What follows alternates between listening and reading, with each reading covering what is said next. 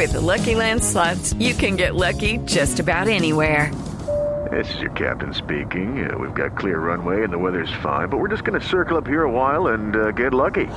No, no, nothing like that. It's just these cash prizes add up quick. So I suggest you sit back, keep your tray table upright, and start getting lucky. Play for free at LuckyLandSlots.com. Are you feeling lucky? No purchase necessary. Void where prohibited by law. 18 plus terms and conditions apply. See website for details. Eh, sí, creo que la equivocación es evidente. El lapsus, Muy ministro. buenos días, Néstor. No, tranquilo, ni más faltaban los tenemos Bueno, todos. ministro, ¿cuál es la versión oficial? ¿Por qué salieron tres ministros del gabinete, ministro? No, no hay sino una versión oficial para nosotros, que es eh, la declaración que hizo anoche el señor presidente de la República frente a todos los colombianos a las 7 de la noche pasadas. Ahí da su, su mención, digamos, dos palabras, es fundamental la cohesión del equipo y la determinación para avanzar fuertemente. Estamos llegando a un momento def- decisivo del gobierno. Están iniciando los grandes debates de las reformas en el en el Congreso de la República y el presidente ahora venía escuchando en el carro, estoy entrando aquí en una reunión, venía escuchando en el carro y mm, la, discusión que ustedes tenían y nadie, nadie mencionaba el tema del acuerdo nacional que se convoca a renglón seguido. La cohesión no solamente integrar más el equipo, sino adicionalmente hacer una convocatoria a las organizaciones eh, eh, interesadas en las reformas, a los gremios, a los gremios de la producción, a las organizaciones sociales, y queremos comenzar con toda la tranquilidad esta, esta nueva etapa. Se trata básicamente de lo que allí mencionó el presidente. Pero, a ver, ministro, por partes, ¿cómo interpreta eh, usted o cómo interpreta el gobierno la expresión, la palabra, la definición cohesión? ¿Cohesión quiere decir no se puede discrepar dentro del gobierno? No, ha ocurrido todo lo contrario, todo lo contrario, Néstor, y es que hemos discrepado enormemente al interior del gobierno. Eh, cada uno ha tenido la posibilidad de exponer sus, eh, sus puntos de vista. Durante, yo no sé si ya podríamos decir, durante meses hemos debatido el contenido de algunas de las reformas que están, eh, que están ya a consideración de la opinión pública. Ustedes lo han visto con el tema de la salud. El propio presidente de la República ha encabezado muchas sesiones y sesiones muy largas, de horas enteras, de fines de semana incluso enteros donde hemos debatido, donde hemos disentido, donde al final se toma una decisión eh, que a unos les gusta, que a otros no les gusta. Esto ha trascendido a la opinión pública. Y lo único que no se puede decir bajo ninguna circunstancia es que el presidente no ha facilitado los escenarios de diálogo interno. Aquí se puede disentir. Pero entonces, ministro, ¿cohesión qué significa? Bueno, ir articulando el discurso ya después de los debates, es decir, hay que poner claramente un punto de llegada, un punto de cierre para tener la posibilidad de trasladar el debate a otro escenario. Nosotros hemos puesto un punto de cierre, hay que cohesionar la voz del gobierno frente al Congreso y la opinión pública, de eso se trata, aquí va a haber unas vocerías como normalmente hay vocerías temáticas y arrancamos en el Congreso esa nueva etapa. Ahí en el Congreso va a tener voz nuevamente todo el mundo. Ahí va a haber opiniones de todos, de todas las tendencias. Y en esa dimensión, la del gobierno va a ser una. Sí, ministro, y el ministro Gaviria, su colega esta noche, era era incómodo para esa cohesión que esperan ustedes? No, no, no, no. Digamos, yo creo que eh, permítame primero darle un saludo a Alejandro. Yo admiro profundamente a Alejandro. Creo que cumplió en esta primera etapa de armazón del gobierno un papel eh, positivo. El país lo conoce como un hombre crítico, independiente. Así se comportó dentro del gabinete. Y en esa medida no tengo sino, sino admiración con él y, y, y, y, el deseo de que le vaya muy bien en la vida. Eh, mire, para ir directo al grano, aquí hay una posición que se, se reveló de cuatro ministros o un, tres ministros y el director de planeación. Sí. Y no, no hay incomodidad, realmente hubieran salido los cuatro si, si se tratara de incomodidad. Yo creo que se van cumpliendo ciclos y hay determinación del presidente eh, de hacer, como le decía usted, un impulso en esta nueva etapa, es una decisión política, es discrecional del presidente y Ah, no hay es duda. el comentario que tengo. Eh, señor ministro, ¿y esta nueva etapa que usted está anunciando en este momento es qué? Porque anoche el presidente dice salen tales ministros y llegan tales ministros. No es que esos cargos los van a ocupar representantes de nuevos partidos o de una nueva unidad construida alrededor del gobierno. No, no, tiene toda la razón, así es. No hay aquí ningún cálculo electoral, ni político, ni nada parecido.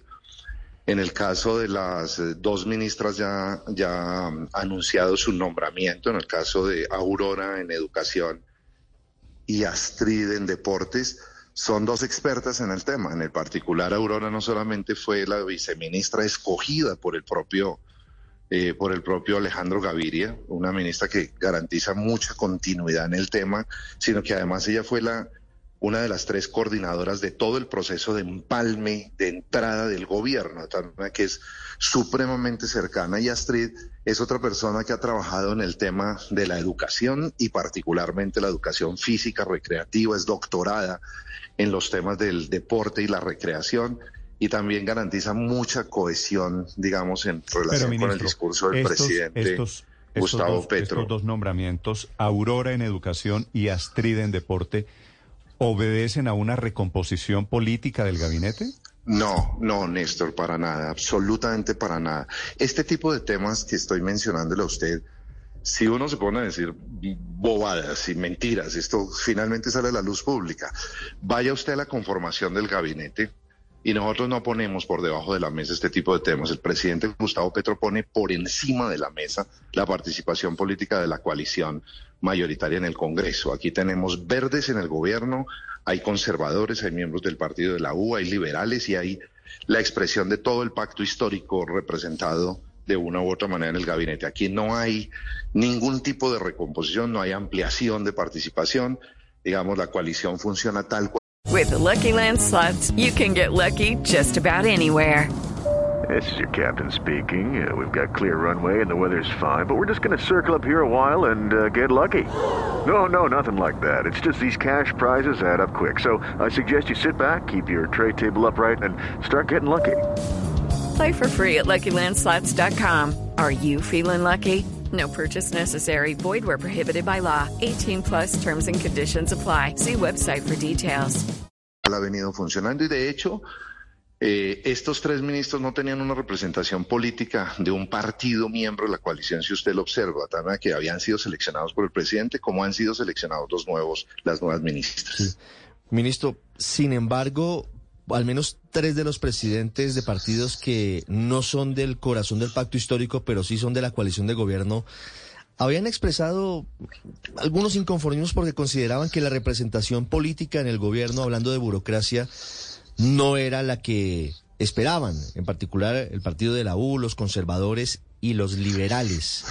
El gran acuerdo nacional que plantea el presidente Petro para sacar adelante las reformas pasa en algún momento, en algún punto, por ampliar la representación burocrática de esos partidos en el gobierno? No, no, no, para nada. No ni siquiera contemplado esa idea, no hemos dialogado con ellos sobre el particular, pero no está intencionado el anuncio del presidente en ampliar la participación de los partidos en el gobierno, sino en convocar a la sociedad colombiana. Y hace, la semana pasada estuve en el Consejo Gremial haciendo la invitación formal a que nos presenten las propuestas, a que ampliemos el diálogo. Hemos hablado, por ejemplo, con ASEMI, con la presidenta de ASEMI, que ha sido tal vez la más crítica de, del sector de las EPS. Eh, hemos hablado con ella para que nos sentemos en la mesa, escuchar sus, eh, sus observaciones, revisar la posibilidad de que lleguemos a puntos que manteniendo las líneas centrales y la esencia del proyecto, por ejemplo, en materia de salud, podamos claramente mejorar el contenido ahora en el debate que apenas comienza. Ahora voy a desplazarme hacia la Comisión Séptima de la Cámara y allí ya están adoptando hoy el calendario de audiencias públicas en todo el país para revisar exactamente cómo vamos a escuchar a los expertos, a la opinión, a la sociedad y alrededor de eso construir lo que denominamos el acuerdo nacional. Pero no es un acuerdo ni clientelista, ni burocrático, ni nada parecido, y tampoco es una ampliación de participación de la coalición de gobierno. Estos son Sí. eh, temas directos de la discrecionalidad del presidente. Ministro, la salida de Alejandro Gaviria le permite al presidente Petro retomar oxígeno político para sacar adelante las reformas en el Congreso de la República? Se lo pregunto por varias cosas. Por un lado, porque es evidente que el gabinete estaba o está dividido entre quienes tienen una posición más liberal y quienes tienen una posición más de izquierda. Y lo otro porque hay congresistas muy influyentes del pacto que estaban molestos con ese sector y ayer estaban prácticamente pidiendo cabezas. ¿La cabeza de Alejandro Gaviria le da al presidente Petro un respiro político adicional para sacar adelante las reformas?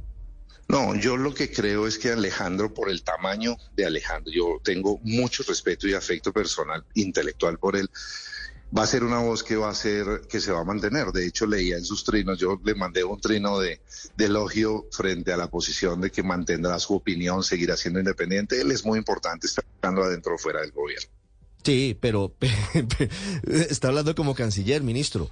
Pero eh, obviamente eso tiene un mensaje, tiene un mensaje interno en el gobierno, en el gabinete que tenía obviamente dos bandos y también hacia afuera. El presidente Petro recientemente se ha quejado en privado de que se está quedando solo porque ni siquiera sus congresistas lo están defendiendo de lo que está pasando frente a la reforma a la salud. Y por eso la pregunta es, este, esta cabeza que entrega el presidente, esta salida de Alejandro Gaviria, que es la almendra de, de esta decisión, ¿le permite al presidente recuperar la maniobra frente a las reformas?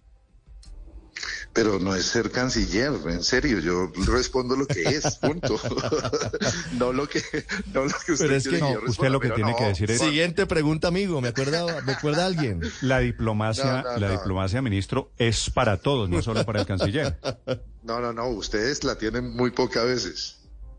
Sí, ministro, pero eh, esa salida de Alejandro Gaviria, ¿es porque Alejandro Gaviria renunció o porque el presidente lo votó?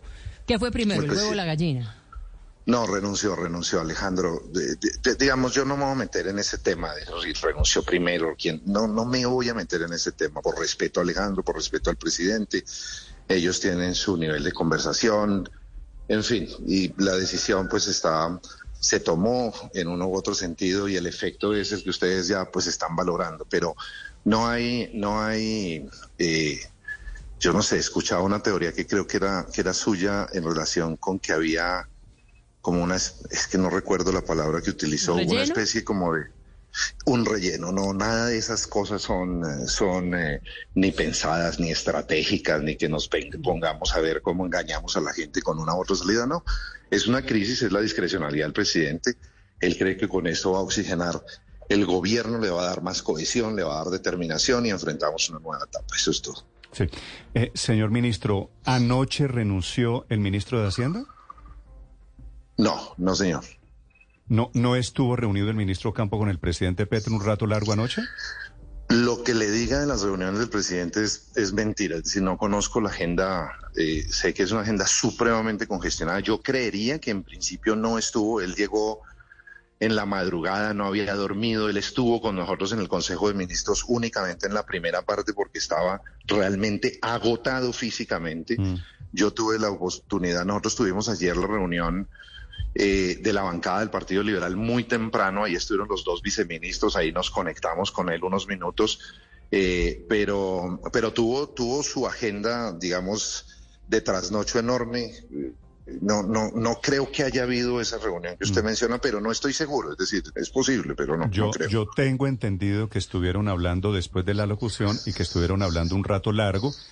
Eh, y, y obviamente, ministro, lo que queda en el ambiente es si de aquí en adelante los ministros que estén en desacuerdo pueden expresarlo libremente o si terminarán cortando cabezas con todo el que no esté en desacuerdo, que yo creo que... No, pero es que adentro hay ministros en desacuerdo y lo han expresado públicamente con la carta que se filtró y toda esta cosa, pero digamos, la carta que filtró muestra que hay un debate interno que efectivamente es cierta la discrepancia y ellos están dentro del gobierno, eso no tiene misterio. Ahora, lo que sí no pasó es que haya habido una reunión larga después de la locución, porque terminada la locución, Ok. entramos a Consejo de Ministros hasta la medianoche, salimos a la medianoche anoche del Palacio de Nariño trabajando todos los temas de paz. Anoche el tema del gabinete fue cumplimiento de los acuerdos de paz y el estado de cosas en materia de negociaciones con todos los frentes que tenemos, debate que hoy va a continuar en un escenario mucho más especializado al mediodía, que es el Consejo Nacional de Seguridad.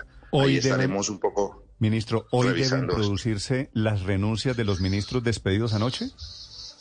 No, yo no conozco, digamos, el- la mecánica, Néstor. Me, me excusas, yo no conozco la mecánica, digamos, de esos detalles. Okay, round two. Name something that's not boring. A laundry? Ooh, a book club. Computer solitaire, huh? Ah, sorry, we were looking for Chumba Casino. That's right. ChumbaCasino.com has over 100 casino style games. Join today and play for free for your chance to redeem some serious prizes. ChumbaCasino.com. No purchase necessary. Where prohibited by law. 18 plus terms and conditions apply. See website for details.